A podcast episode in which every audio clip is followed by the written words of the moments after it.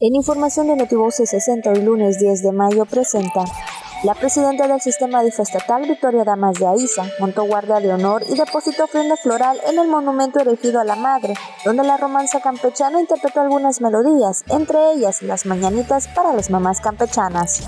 La autoridad federal tendrá el resultado del diagnóstico de las demás escuelas que se sumarán al regreso a clases, expresó su titular Rosina Sarabia Lugo.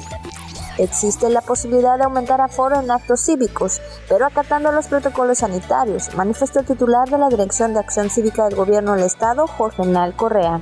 Acatando los protocolos sanitarios necesarios, la Secretaría de Cultura empezará a realizar eventos presenciales y la apertura de los espacios artísticos culturales, declaró el titular de la SECULT, Delio Carrillo Pérez. Hoy, lunes 10 de mayo, Día de las Madres y Día Mundial del Lupus. Notivoces 60.